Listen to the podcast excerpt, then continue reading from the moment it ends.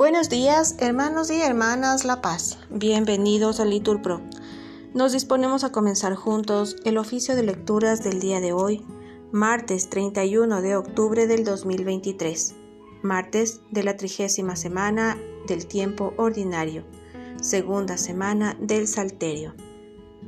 El día de hoy ponemos como intención la cirugía de Rafael Aguirre. También con sentido a la celebración de Halloween, pedimos para que el mundo no se mezcle con engañosas fiestas y rituales. Ánimo hermanos, que el Señor hoy nos espera. Hacemos la señal de la cruz en los labios y decimos, Señor, abre mis labios, y mi boca proclamará tu alabanza. Gloria al Padre y al Hijo y al Espíritu Santo, como era en el principio, ahora y siempre, por los siglos de los siglos. Amén. Aleluya. Repetimos, al Señor, al Dios grande, venid, adorémosle. Venid, aclamemos al Señor, demos vítores a la roca que nos salva, entremos a su presencia dándole gracias, aclamándolo con cantos. Porque el Señor es un Dios grande, soberano de todos los dioses, tiene en su mano las cimas de la tierra, son suyas las cumbres de los montes. Suyo es el mar porque él lo hizo, la tierra firme que modelaron sus manos. Venid, postrémonos por tierra, bendiciendo al Señor Creador nuestro, porque Él es nuestro Dios y nosotros su pueblo, el rebaño que Él guía. Ojalá escuchéis hoy su voz, no endurezcáis el corazón, como en Meribá, como el día de Masá en el desierto, cuando vuestros padres me pusieron a prueba y dudaron de mí, aunque habían visto mis obras. Durante cuarenta años aquella generación me repugnó y dije, es un pueblo de corazón extraviado, que no reconoce mi camino, por eso he jurado en mi cólera que no entrarán en mi descanso. Gloria al Padre y al Hijo y al Espíritu Santo, como era en el principio, ahora y siempre, por los siglos de los siglos. Amén. Al Señor, al Dios grande, venid, adorémosle. Recitamos el himno. Espada de dos filos es, Señor, tu palabra. Penetra como fuego y divide la entraña. Nada como tu voz, es terrible tu espada. Nada como tu aliento, es dulce tu palabra. Tenemos que vivir encendida la lámpara, que para virgen necia no es posible la entrada no basta con gritar solo palabras vanas, ni tocar a la puerta cuando ya está cerrada. Espada de dos filos, que me cercena el alma, que hiere a sangre y fuego esta carne mimada, que mata los ardores para encender la gracia. Vivir de tus incendios, luchar por tus batallas, dejar por los caminos rumor de tus sandalias. Espada de dos filos es, Señor, tu palabra. Amén. Repetimos, encomienda tu camino al Señor y Él actuará. No te exasperes por los malvados, no envidies a los que obran el mal, se secarán pronto como la hierba, como el césped verde se agostarán. Confía en el Señor y haz el bien, habita tu tierra y practica la lealtad sea el Señor tu delicia y Él te dará lo que pide tu corazón. Encomienda tu camino al Señor, confía en Él y Él actuará. Hará brillar tu justicia como el amanecer, tu derecho como el mediodía. Descansa en el Señor y espera en Él. No te exasperes por el hombre que triunfa empleando la intriga. Cohibe la ira, reprime el coraje. No te exasperes, no sea que obres mal porque los que obran mal son excluidos, pero los que esperan en el Señor poseerán la tierra. Aguarda un momento, desapareció el malvado, fíjate en su sitio, ya no está. En cambio, los sufridos poseen la tierra y disfrutan de paz abundante. Gloria al Padre y al Hijo y al Espíritu Santo, como era en el principio, ahora y siempre, por los siglos de los siglos. Amén. Encomienda tu camino al Señor y Él actuará. Repetimos, apártate del mal y haz el bien. Al honrado lo sostiene el Señor. El malvado intriga contra el justo, rechina sus dientes contra él, pero el Señor se ríe de él porque ve que le llega su hora. Los malvados desvainan la espada, asestan el arco para abatir a pobres y humildes, para asesinar a los honrados, pero su espada les atravesará el corazón, sus arcos se romperán. Mejor es ser honrado con poco que ser malvado en la opulencia, pues al malvado se le romperán los brazos, pero al honrado lo sostiene el Señor. El Señor vela por los días de los buenos, y su herencia durará siempre. No se agostarán en tiempo de sequía, en tiempo de hambre se saciarán. Pero los malvados perecerán. Los enemigos del Señor se marchitarán como la belleza de un prado, en humo se disiparán. El malvado pide prestado y no devuelve. El justo se compadece y perdona. Los que el Señor bendice poseen la tierra, los que él maldice son excluidos. El Señor asegura los pasos del hombre, se complace en sus caminos. Si tropieza, no caerá, porque el Señor lo tiene de la mano. Fui joven, ya soy viejo. Nunca he visto a un justo abandonado, ni a su linaje mendigando el pan. A diario se compadece y da prestado, bendita será su descendencia. Apártate del mal y haz el bien, y siempre tendrás una casa porque el Señor ama la justicia y no abandona a sus fieles. Los inicuos son exterminados, la estirpe de los malvados se extinguirá, pero los justos poseen la tierra, la habitarán por siempre jamás. Gloria al Padre y al Hijo y al Espíritu Santo, como era en el principio, ahora y siempre, por los siglos de los siglos. Amén. Apártate del mal y haz el bien al honrado lo sostiene el Señor. Repetimos, confía en el Señor y sigue su camino. La boca del justo expone la sabiduría, si su lengua explica el derecho, porque lleva en el corazón la ley de su Dios, y sus pasos no vacilan. El malvado espía al justo e intenta darle muerte, pero el Señor no lo entrega en sus manos, no deja que lo condenen en el juicio. Confía en el Señor, sigue su camino. Él te levantará a poseer la tierra y verás la expulsión de los malvados. Vi a un malvado que se jactaba, que prosperaba como un cedro frondoso. Volví a pasar y ya no estaba. Lo busqué y no lo encontré. Observa al honrado, fíjate en el bueno su porvenir es la paz. Los impíos serán totalmente aniquilados. El porvenir de los malvados quedará truncado. El Señor es quien salva a los justos. Él es su alcázar en el peligro. El Señor los protege y los libra. Los libra de los malvados y los salva, porque se acogen a Él. Gloria al Padre y al Hijo y al Espíritu Santo, como era en el principio, ahora y siempre, por los siglos de los siglos. Amén confía en el Señor y sigue su camino. Enséñame, Señor, a gustar y a comprender. Respondemos, porque me fío de tus mandatos. Primera lectura del libro del profeta Jeremías. El año cuarto de Joaquín, hijo de Josías, rey de Judá, vino a Jeremías esta palabra del Señor.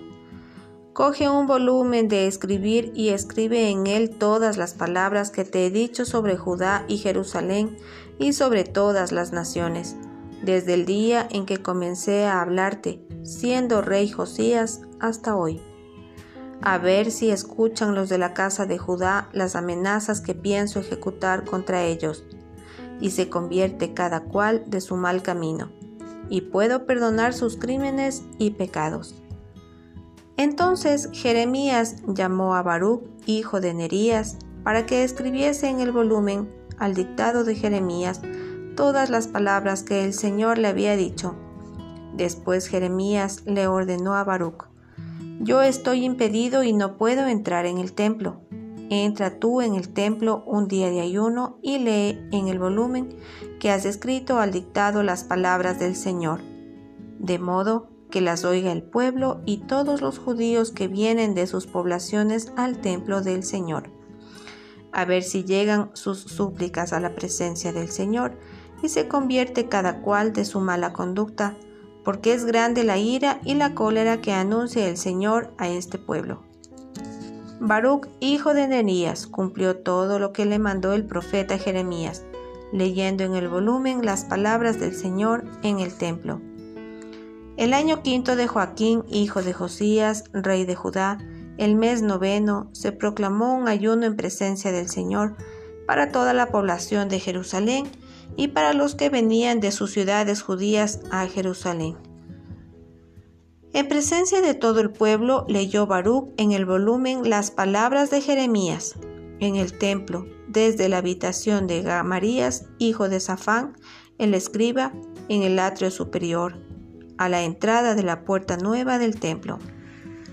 Entonces el rey envió a Yehudí a traer el volumen, y Yehudí lo trajo de la habitación de Elisama, el secretario.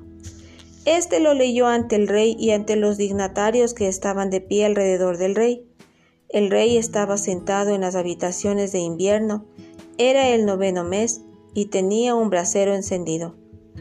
Cada vez que Yehudí terminaba de leer tres o cuatro columnas, el rey las cortaba con un cortaplumas y las arrojaba al fuego del brasero, hasta que todo el volumen se consumió en el fuego del brasero. Pero ni el rey ni sus ministros se asustaron al oír las palabras del libro, ni rasgaron sus vestiduras. Y aunque el Natán, Delayas y Gamarías instaban al rey que no quemase el volumen, él no les hizo caso. Entonces el rey mandó a Yeragmeel, príncipe real, a Serayas, hijo de Adriel, y a Salamías, hijo de Abdeel, a arrestar a Baruch, el escriba, y a Jeremías, el profeta, pero el Señor los escondió. Después que el rey quemó el volumen con las palabras escritas por Baruch, al dictado de Jeremías, vino a Jeremías esta palabra del Señor. Toma otro volumen y escribe en él todas las palabras que había en el primero, quemado por Joaquín, rey de Judá. Y a Joaquín, rey de Judá, le dirás, así dice el Señor. Tú has quemado este volumen diciendo, ¿por qué has escrito en él que el rey de Babilonia vendrá ciertamente a destruir este país y a aniquilar en él hombres y ganado? Por eso así dice el Señor a Joaquín, rey de Judá no tendrá descendiente en el trono de David. Su cadáver será arrojado al calor del día y al frío de la noche. Castigaré sus crímenes en él, en su descendencia y en sus siervos, y haré venir sobre ellos y sobre los habitantes de Jerusalén y sobre los judíos todas las amenazas con que los he combinado, sin que ellos me escuchasen. Jeremías tomó otro volumen y se lo entregó a Baruch, hijo de Nerías, el escriba, para que escribiese en él a su dictado todas las palabras del libro quemado por Joaquín, rey de Judá, y se añadieron otras muchas palabras semejantes. Palabra de Dios. Te alabamos, Señor. Responsorio. El Señor os enviaba a sus siervos los profetas y no quisisteis escuchar. Respondemos que se convierta cada uno de su mala conducta. El que procede de Dios escucha las palabras de Dios. Por eso no las escucháis vosotros, porque no sois de Dios. Respondemos que se convierta cada uno de su mala conducta. Segunda lectura de la carta de San Clemente I, Papa a los Corintios. Consideremos, amadísimos hermanos, cómo Dios no cesa de alentarnos con esperanza de una futura resurrección, de la que nos ha dado ya las primicias al resucitar de entre los muertos al Señor Jesucristo. Estemos atentos, amados hermanos, al mismo proceso natural de la resurrección que contemplamos todos los días. El día y la noche ponen ya ante nuestros ojos como una imagen de la resurrección la noche se duerme, el día se levanta, el día termina, la noche lo sigue. Pensemos también en nuestras cosechas. ¿Qué es la semilla y cómo la obtenemos? Sale el sembrador y arroja en tierra unos gramos de simiente, y lo que cae en tierra seco y desnudo se descompone. pero luego de su misma descomposición el dueño de todo, en su divina providencia, lo resucita, y de un solo grano saca muchos y cada uno de ellos lleva su fruto. Tengamos pues esta misma esperanza y unamos con ella nuestras almas a aquel que es fiel en sus promesas y justo en sus juicios. Quien nos prohibió mentir ciertamente no mentirá, pues nada es imposible para Dios fuera de la mentira. Reavivemos pues nuestra fe en Él y creamos que todo está de verdad en sus manos. Con una palabra suya creó el universo y con una palabra lo podría también aniquilar. ¿Quién podrá decirle, ¿qué has hecho? ¿O quién podrá resistir la fuerza de su brazo? Él lo hace todo cuanto quiere y como quiere, y nada dejará de cumplirse de cuanto Él ha decretado. Todo está presente ante Él y nada se opone a su querer, pues el cielo proclama la gloria de Dios, el firmamento pregona la obra de sus manos, el día al día le pasa el mensaje, la noche a la noche se lo murmura, sin que hablen, sin que pronuncien, sin que resuene su voz, a toda la tierra alcanza su pregón. Siendo pues así que todo está presente ante Él y que Él todo lo contempla, tengamos temor de ofenderlo y apartémonos de todo deseo impuro de malas acciones, a fin de que su misericordia nos defienda en el día del juicio. Porque, ¿quién de nosotros podría huir de su poderosa mano? ¿Qué mundo podría acoger a un desertor de Dios? Dice en efecto en cierto lugar la escritura, ¿A dónde iré lejos de tu aliento? ¿A dónde escaparé de tu mirada? Si escalo el cielo, allí estás tú. Si me acuesto en el abismo, allí te encuentro. ¿En qué lugar, pues, podría alguien refugiarse para escapar de aquel que lo envuelve todo? Acerquémonos, por tanto, al Señor con un alma santificada, levantando hacia Él nuestras manos puras e incontaminadas. Amemos con todas fuerzas al que es nuestro Padre, amante y misericordioso, y que ha hecho de nosotros su pueblo de elección. De la carta de San Clemente I, Papa a los Corintios. Responsorio. Señor, Rey Omnipotente, todo está sometido a tu poder y no hay quien pueda resistir a tu voluntad. Respondemos, redímenos por tu misericordia. Tú hiciste el cielo y la tierra, y cuántas maravillas existen bajo el cielo. Respondemos, redímenos por tu misericordia. Oremos. Dios Todopoderoso y Eterno, aumenta en nosotros la fe, la esperanza y la caridad, y para que alcancemos lo que nos prometes, haz que amemos lo que nos mandas. Por nuestro Señor Jesucristo, tu Hijo. Amén. El Señor nos bendiga, nos guarde de todo mal y nos debe a la vida eterna. Amén. En el nombre del Padre, y del Hijo, y del Espíritu Santo. Amén.